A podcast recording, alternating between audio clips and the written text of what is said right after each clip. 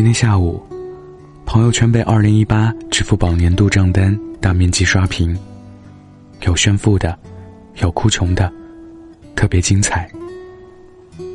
然后就听到办公室里的猪猪女孩大叫：“不可能，我不可能花这么多钱。”也许很多人跟她一样，不点开账单，根本都不知道自己这一年花了这么多钱。我顺势给他安利了一个朋友发给我的新词：账单是小康。明明穷到举步维艰，但一看账单，感觉自己过去一年过得怎么还挺凑合，是不是特别扎心？然而更扎心的是，你发现除了支付宝，好像没有人关注你的衣食住行，没有人在乎你过得好不好。在今年的账单里，有一项全年点外卖次数，特别触动我。不知道你是多少次？朋友圈里动辄两百次、三百次，我的也差不多。记得刚毕业的时候，一个人来上海，租好房子后，我就买了全套厨具。虽然有些心血来潮的成分，但当时觉得。自己做饭是一种生活的仪式感。朋友圈也经常会晒自己做的晚餐，哪怕只是简单的炒饭，也会用心选料摆盘。后来因为工作越来越忙，也嫌麻烦，就再也没做过饭。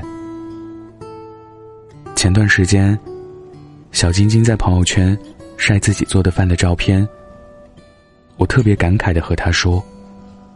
你现在跟我刚毕业的状态一模一样。希望你不要被工作磨灭了对生活的热情。仔细想想，你有多久没有好好吃饭了？早上起床，多眯了一会儿，匆匆赶去公司打卡，连吃早饭的时间都挤不出来。办公室里，每天还没到饭点。就要打开手机，叹口气。哪怕不知道今天要吃什么，也要赶紧点，因为晚了，可能就没法及时吃上饭。随便点了一份热卖套餐，送到后，发现与图片差的太多了，扒了几口，就丢了。晚上，公司经常要加班，依旧外卖。或者下班后，在地铁口附近的路边摊对付一下。时间久了，不仅生活质量下降了，连身体健康都有了问题。一人始终说：“我认为擅长做饭的人，也一定是会安排生活的人。在他们一丝不苟的对待手中的每一个食物，认真专注的吃好每顿饭的过程中。”充满了对生活极致的敬意和热爱。一份账单，并不能完全展现你的生活。你的好与坏，也不能全凭账单的金额左右。但你的外卖次数，暴露了你有没有好好生活。生活是自己的，犒劳自己，从未开始。新的一年，希望你照顾好自己，好好吃饭。晚安，记得盖好被子哦。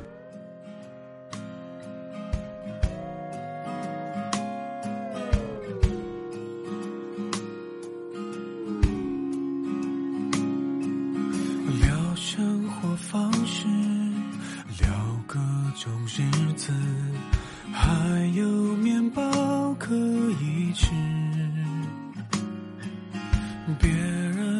想法只是个想法，有好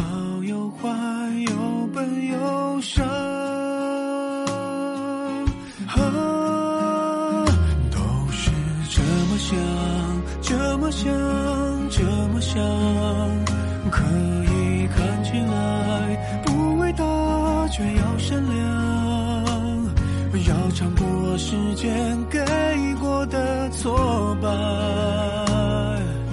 才能够变得坦然。都是这么想，这么想，这么想，可以微笑着自弹自唱，保持勇敢。也许有一天能遇上几个能说，贫穷的、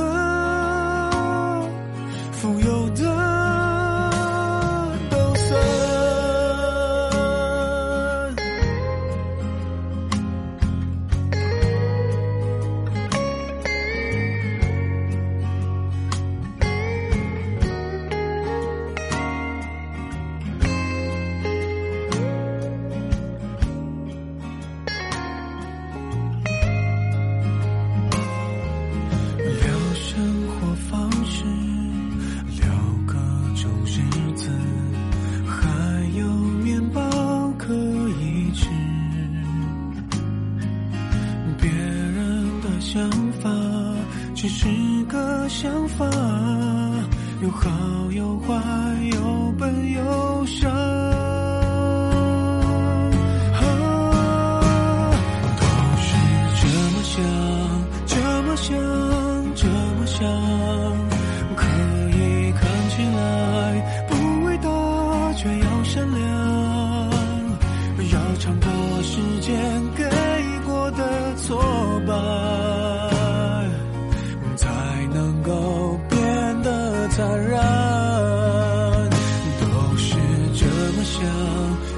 么想，这么想，可以微笑着自弹自唱，保持勇敢。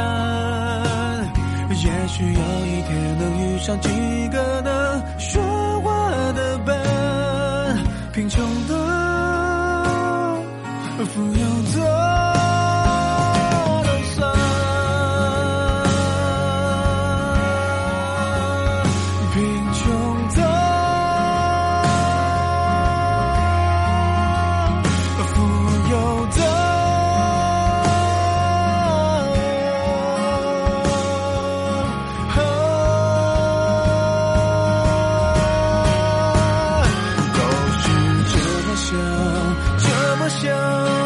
那，么想，可以微笑着自弹自唱，保持勇敢。也许有一天能遇上几个能说话的伴，贫穷的、富有的。